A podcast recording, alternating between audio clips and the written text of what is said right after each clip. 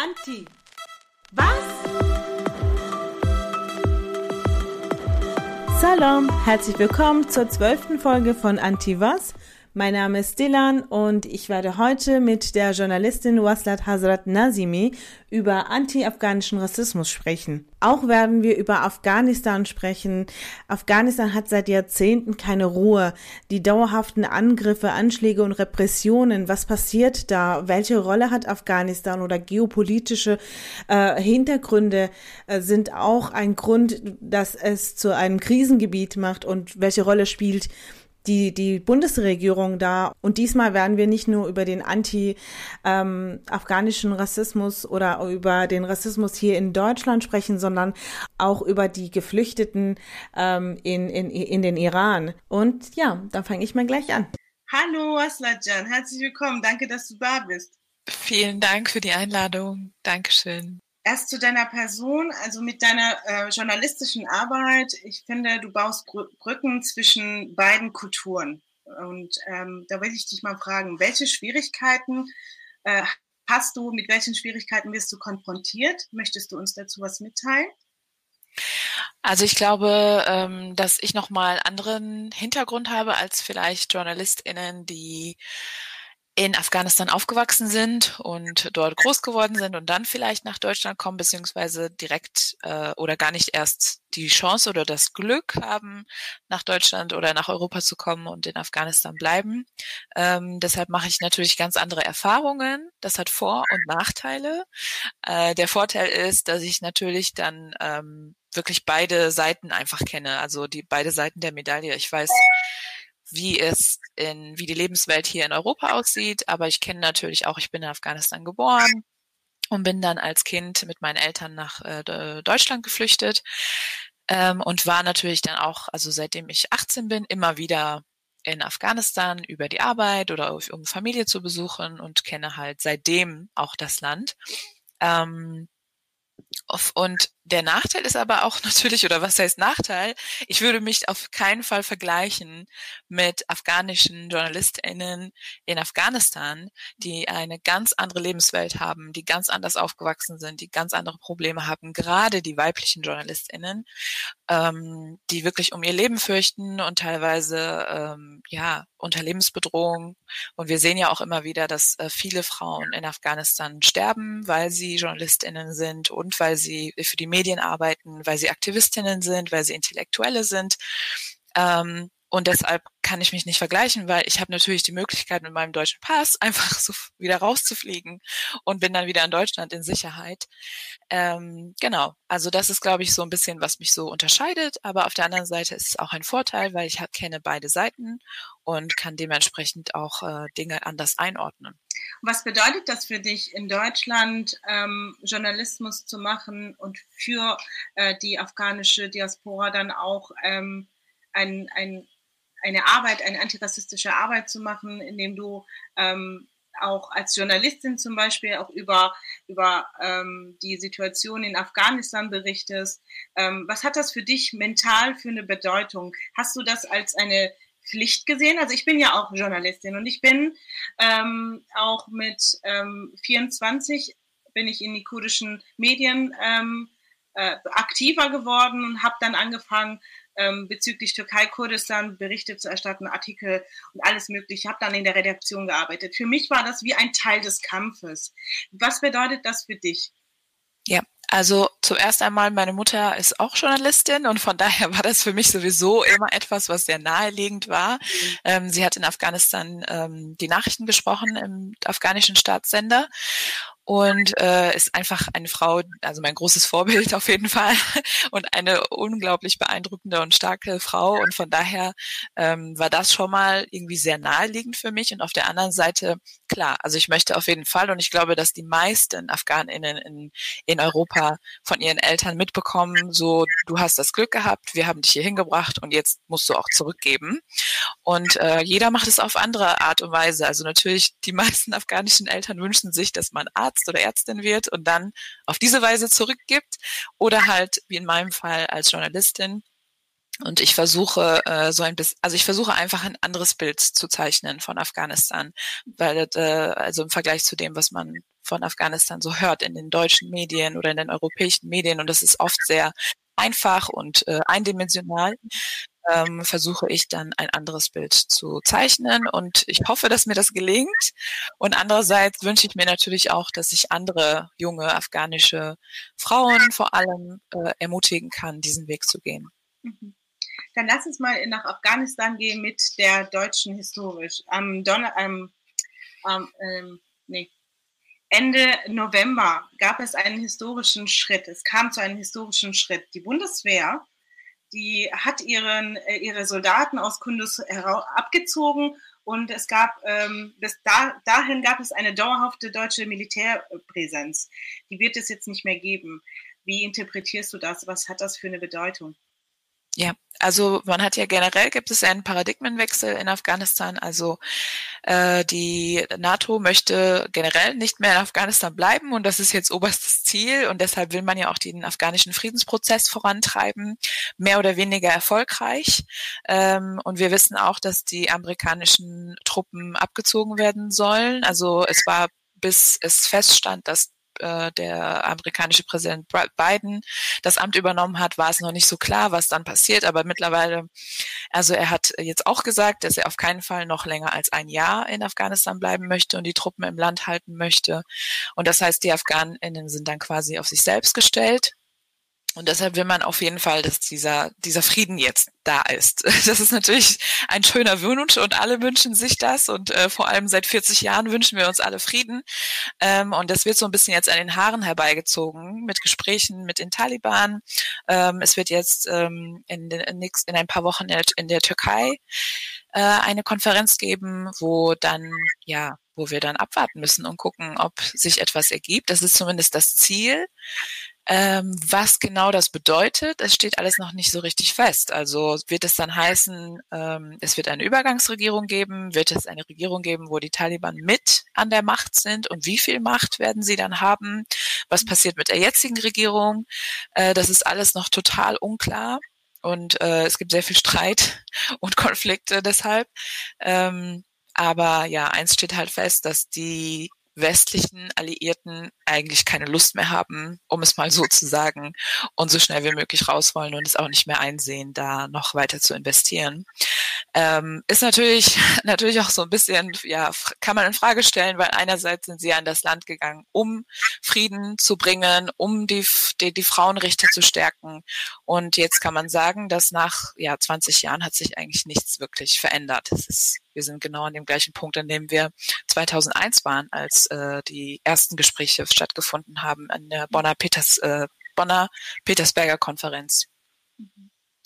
Ja, so wie also Menschen in Afghanistan und aber auch äh, aus islamisch geprägten Ländern werden hier in der Diaspora schnell mit Vorurteilen konfrontiert. Also erleben echt auch sehr vielen Rassismus und ähm, was also äh, was aber sehr oft vergessen wird, dass genau diese Menschen ja eigentlich aus den islamischen äh, Ländern kommen und mit Islam, ähm, auch mit Islamismus konfrontiert werden. Also sie sind Opfer islamistischer Gewalt. Und das Gleiche ist zum Beispiel mit den Kurden auch. Also es sind Menschen aus Rojava, Syrien. Äh, da sind Menschen, die haben ähm, sind geflüchtet nach Deutschland, um hier Schutz zu suchen. Aber genauso sind es auch genau diese Menschen, die dagegen gekämpft haben. Also ist mhm. da irgendwas schräg. Also man hat, man hat, äh, man kommt aus, ähm, aus einem Land, äh, wo man hier in Deutschland sofort als islamisch ge gelesen wird, aber gleichzeitig auch potenzielle islamistischer Gefährdeter. Ähm, also in Afghanistan ist der Konflikt sehr vielschichtig. Also natürlich gibt es auch ähm, islamistische Gewalt, äh, mit denen Afghaninnen sich konfrontiert sehen in Afghanistan. Ähm, aber äh, das wäre jetzt sehr vereinfacht, wenn man es nur auf diese Art und Weise beschreiben würde. Ähm, und das, das, äh, das andere, was auch vielleicht ganz interessant ist, ist, dass einerseits kommen Afghaninnen nach Europa und dann hier gelten sie als die Taliban, auch wenn sie selber vielleicht vor den Taliban geflüchtet sind. Und auf der anderen Seite ähm, gibt es auch sehr viel Rassismus, also innerafghanischen Rassismus im Land von zwischen den verschiedenen Ethnien. Ähm, und dann haben sind, sind vielleicht auch einige aufgrund von Rassismus geflüchtet oder weil sie eine verfolgte Ethnie sind und kommen dann nach Europa und erfahren hier wieder Rassismus auf unterschiedliche Art und Weise. Also je nachdem, welche, um welche Ethnie es sich handelt. Äh, wenn es vielleicht Ethnien sind wie die der Hazara, die ähm, vielleicht vom Phänotypen eher mongolisch aussehen, äh, diese gelten dann, also erleben ganz oft anti-asiatischen Rassismus. Ähm, aber wenn es jetzt andere Ethnien sind, äh, dann wie zum Beispiel Pashtunen, dann erleben sie ganz oft halt, ja, anti-islamischen Rassismus oder islamophoben Rassismus. Äh, und deswegen ist das, glaube ich, äh, auf zwei Ebenen und äh, macht das Ganze noch komplexer und noch schwieriger. Und ich glaube, das ist sehr frustrierend. Also für mich persönlich ist es sehr frustrierend. Auch ich muss damit kämpfen und ich, auch ich persönlich muss mir fast jeden Tag diesen Rassismus geben und äh, versuche auch natürlich da äh, meine Kämpfe zu führen und teilweise ähm, ja, geht einem auch die Luft aus. Aber ich glaube, wir haben halt keine andere Wahl. Also wir müssen irgendwie weitermachen und weiter kämpfen und versuchen, für mehr ähm, Verständnis zu sorgen und für Aufklärung vor allem auch. Was ist ein anti-afghanischer Rassismus? Kannst du uns dazu, also natürlich wollen wir das nicht reproduzieren, aber ähm, welche Sensibilisierung ist da gewünscht? Ähm, also wenn wir jetzt Rass äh, Rassismus gegen AfghanInnen außerhalb von Afghanistan betrachten, dann wär, fällt mir natürlich sofort die Nachbarländer ein, Iran und Pakistan. Und äh, dort leben auch die meisten afghanischen Geflüchteten. Ähm, insgesamt, also wenn man die beiden Länder zusammennimmt, etwa fünf bis sechs Millionen afghanische Geflüchtete, was auch eine, keine kleine Zahl ist. Und ähm, viele leben seit Jahren in diesen Ländern. Manche, also sehr viele sind dort geboren, kennen gar nicht Afghanistan, aber werden nicht als ähm, IranerInnen oder als PakistanerInnen anerkannt, haben auch nicht die nötigen Papiere. Ähm, vor allem im Iran ist eigentlich die Situation eigentlich am schlimmsten, also wo Afghaninnen fast keine Rechte haben und äh, diskriminiert werden, wo, also ich glaube, das be bekannteste ist überhaupt einfach diese Schilder, die man manchmal sieht in Parks, wo drauf steht, Hunde und Afghanen sind verboten. Ähm, also sie haben nicht das Recht auf Bildung, sie können nicht einfach studieren, was sie möchten, sie können keinen Führerschein machen. Ähm, also die Situation für Afghanen im Iran ist eigentlich am allerschlimmsten. Äh, in Pakistan ist es vergleichsweise besser, relativ besser, aber auch dort erleben Afghanen sehr, sehr viel Rassismus. Das ist auf der einen Seite und dann auf der anderen Seite in Afghanistan selbst, wie gesagt, gibt es natürlich dann auch Rassismus zwischen den Ethnien. Und in Deutschland beziehungsweise in der Diaspora? Ähm, das, was, äh, was in Afghanistan passiert oder was in, äh, in, den, in den Nachbarländern passiert, das ist eigentlich genau das, also das genau das wird dann in Europa, nach Europa getragen.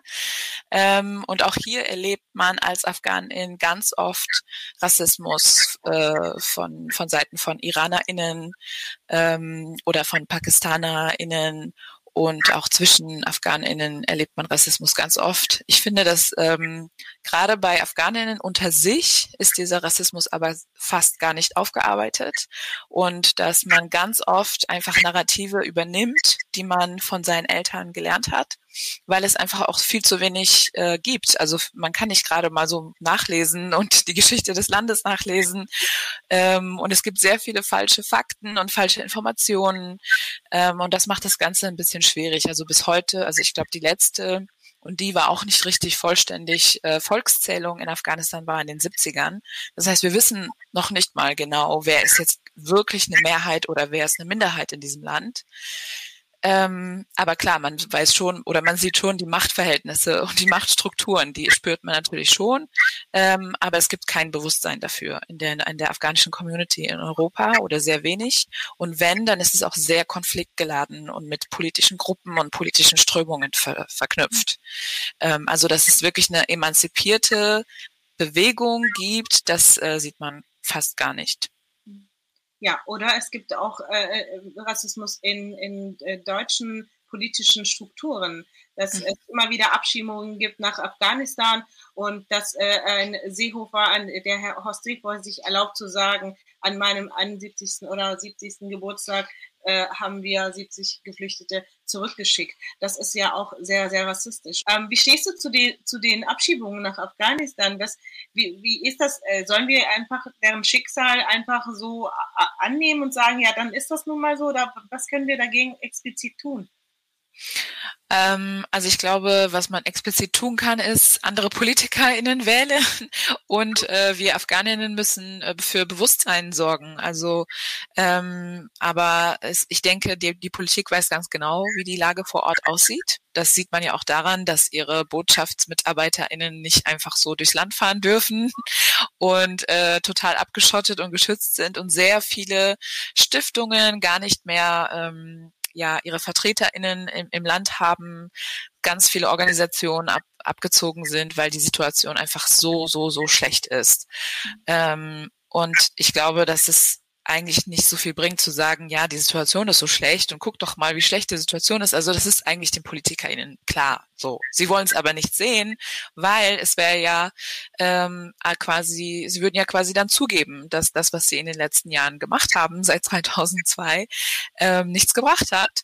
Ähm, und deshalb, um ihr Gesicht zu wahren, müssen sie so tun, als gäbe es Orte in Afghanistan, die einigermaßen sicher sind. Wir wissen alle, dass das nicht stimmt und dass gerade auch in der Hauptstadt in Kabul äh, regelmäßig Explosionen stattfinden und dass es äh, sehr, sehr gefährlich ist, gerade auch für Aktivistinnen, für Intellektuelle und für Geistliche auch. Ähm, also die Anschlagsreihe in den letzten Monaten war wirklich besorgniserregend. Ähm, und das ist denen schon auch klar und bewusst. Aber ähm, das ist wohl, ja, ich würde sagen, Politik. und ähm, was man dagegen machen kann, ist, glaube ich, ja, die andere PolitikerInnen wählen und ähm, ja, seine Stimme erheben. Ja, ja.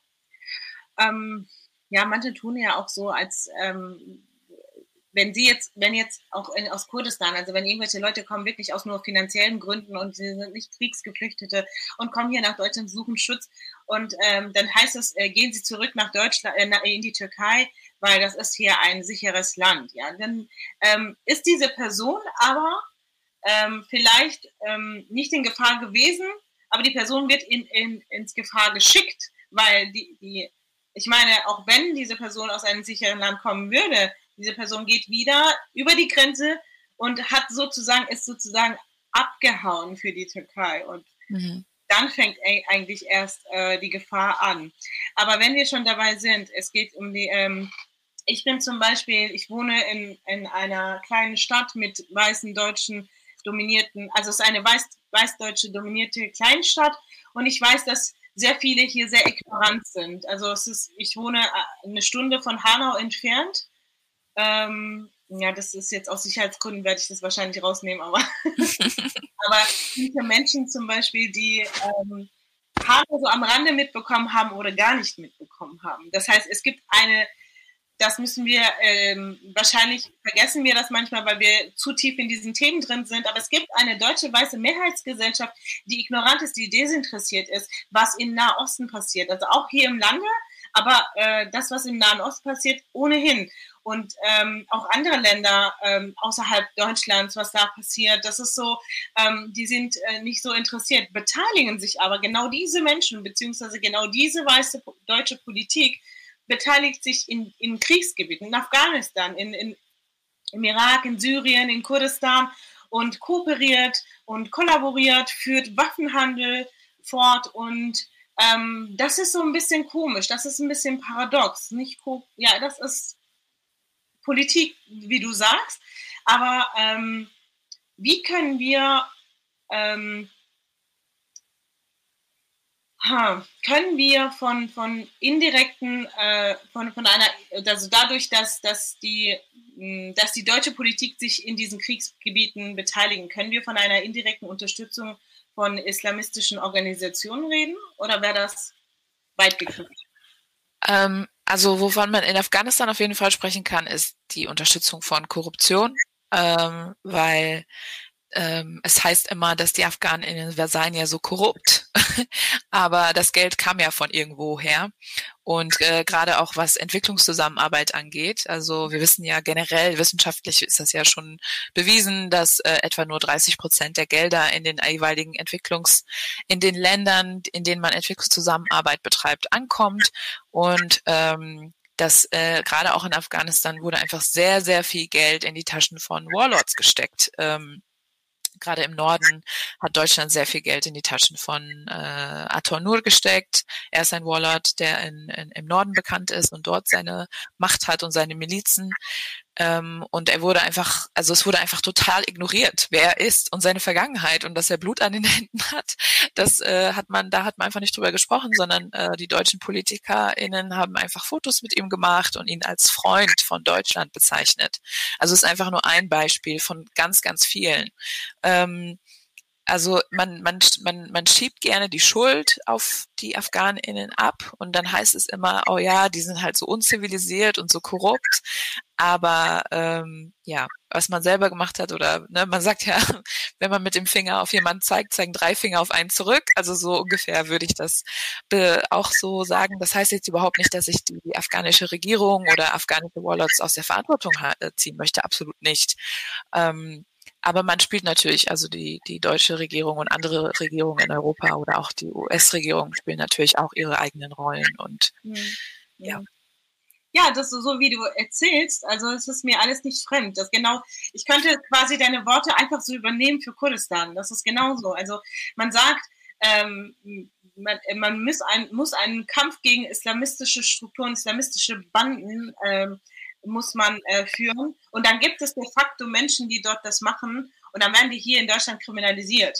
Die werden, mhm. äh, also es gibt sehr viele ähm, JPG, JPG äh, Rückkehrer, sind auch meistens biologisch Deutsche. Und die werden dann, die müssen hier vor Gericht. Warum hast du das und das gemacht? Ja, aber äh, wie, wie? Wie willst du mit diesen Menschen dann überhaupt, wie, wie willst du äh, dagegen kämpfen? Und dann mhm. gibt es noch die andere Sache, gut, äh, dann lass diese Menschen kämpfen oder unterstütze sie oder unterstütze sie nicht. Aber du kannst nicht, es gibt deutsche Waffen, deutsche Panzer, ähm, die in, in Syrien oder Rojava sind, ähm, die aber in Händen von, von islamistischen, ähm, äh, ne, von islamistisch, islamistischen ähm, Gruppen sind, ne? so mhm. diese Terrororganisation. Ich, ich, ich, mag dieses Wort Terrororganisation nicht, weil das, der hat den gucken, weißt du?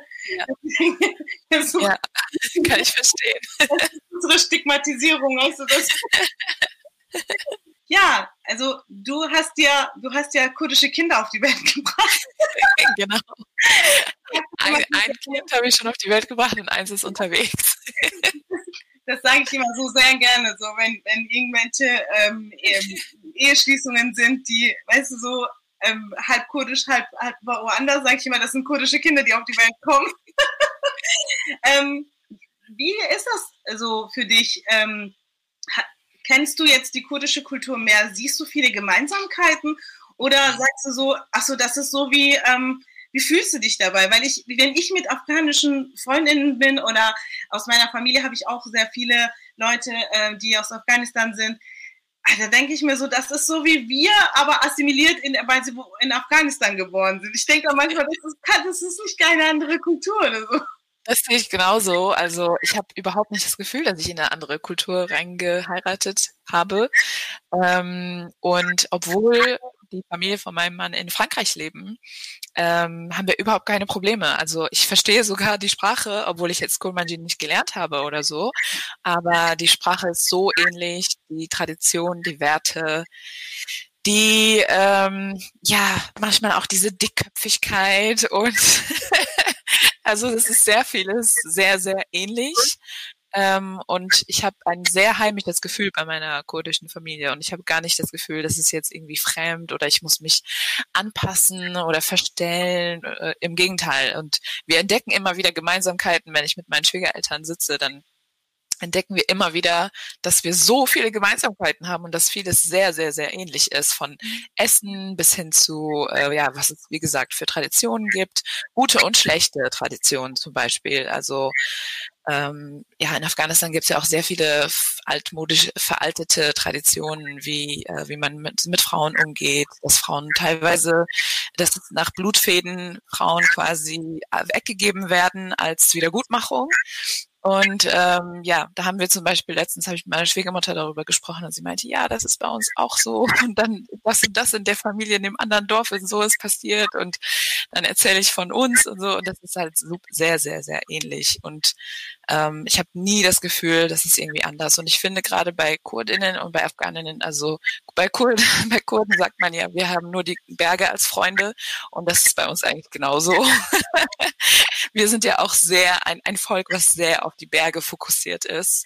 Und ähm, dass, dass diese Mentalität ist einfach genau gleich. Also ich finde, dass wir mehr gemeinsam haben mit KurdInnen als mit IranerInnen oder mit PakistanerInnen, obwohl die unsere Nachbarn sind. Hm. Ja.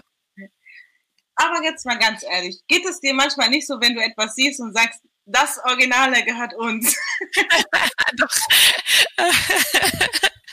Also ich bin sowieso der Ansicht, dass KurdInnen alle Afghaninnen sind und einfach nur weggegangen sind. Nein, also ich meine, in der Sprache natürlich gibt es sehr viele persische Wörter und das ist ja, also ein Linguist würde ja schon sagen, dass es persische Wörter sind in der Sprache. Ähm, von daher kann ich schon, würde ich glaube ich schon sagen, dass das von dort entnommen ist. Ähm, aber woher manches kommt, das ja, das kann man glaube ich gar nicht so genau sagen. Also diese Tradition, keine Ahnung. Lass uns Essen sprechen, Essen. Welches Gericht gefällt dir so äh, von, der, von der afghanischen Küche und welches Gericht ist deins von der kurdischen Küche am liebsten? Ähm, also ich glaube, eines der ersten Dinge, die mein Mann zu seiner Schwieger, zu meiner Schwiegermutter gesagt hat, bevor wir geheiratet haben, war, Mama, sie kann gut Reis kochen. also Reis ist für uns Afghaninnen natürlich sehr wichtig. Ja. Und ähm, äh, ich mache immer auch für meine Schwiegerfamilie Reis und sie lieben das und ich bringe auch immer diesen extra afghanischen Reis mit ähm, und äh, koche es natürlich auch sehr gerne für sie. Und die, ich finde, die äh, Küche ist aber schon anders. Also wir haben da schon, ich finde, andere Geschmäcker und andere Gewürze und ähm, andere Einflüsse. Also ganz oft finde ich es, äh, also es ist jetzt natürlich von Familie, Familie zu Familie unterschiedlich, aber bei meiner Familie ist es natürlich türkisch geprägt und arabisch geprägt. Ähm, und das ist jetzt bei mir nicht so. Äh, von daher, ich mag natürlich gerne gefüllte Weinblätter und diese Leckereien, die wir jetzt nicht haben. Also die sind zumindest nicht typisch afghanisch. Also das hat man in Afghanistan eher selten. Ja. Aber das wäre so mein Highlight, glaube ich. Ja, gefüllte ja. Weinblätter. Ja. ja. das ist, also äh, als meine Cousine ähm, geheiratet hat, ähm, hatte meine andere Cousine schon einen aus dem Iran geheiratet und das war so die eine, die hat jemand aus Afghanistan geheiratet und das war dann äh, für uns, als wir da dabei waren, haben wir gedacht, okay, die tanzen so wie IranerInnen, mhm. aber ziehen sich an wie aus Indien. Und das ist total interessant. Und bei uns gibt es ja auch, ähm, also bei uns sind die so, bis vor zehn Jahren hat jemand, jeder irgendwie Cousine, Cousin oder jemand aus dem, aus dem Dorf geheiratet. Aber jetzt so seit die, die neue Generation, die in Deutschland aufgewachsen ist, die hat dann gesagt, nee, ich, ich heirate den, den ich, den ich oder die ich äh, liebe. Und ähm, dann habe ich so ein bisschen mitgehört, wie viele so versucht haben, zueinander sich das gut zu reden. So, ja, ist zwar ein Afghaner, aber guck mal, die sind so wie wir, so haben immer wieder versucht, Gemeinsamkeiten zu finden, damit jemand nicht irgendwie sagt, so, warum jetzt Afghaner? Weil für uns waren ja, wir hatten so eine Zeit, wo Afghaner, Iraner äh, sind alles Araber, ne? so, so, so diese, diese Schublade, alle rein.